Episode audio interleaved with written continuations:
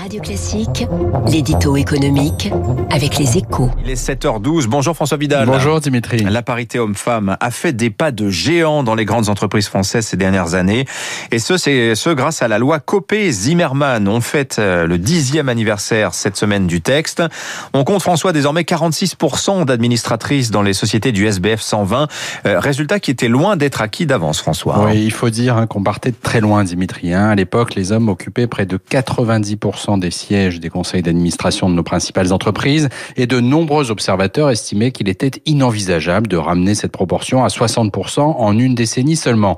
Impossible, nous disait-on, de trouver suffisamment de candidates compétentes en si peu de temps.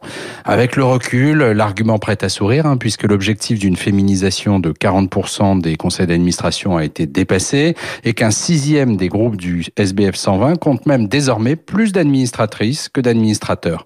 Ce qui fait de la France le champion occidental de la parité dans les conseils d'administration, sans qu'on ait constaté, à ma connaissance, une quelconque baisse de qualité.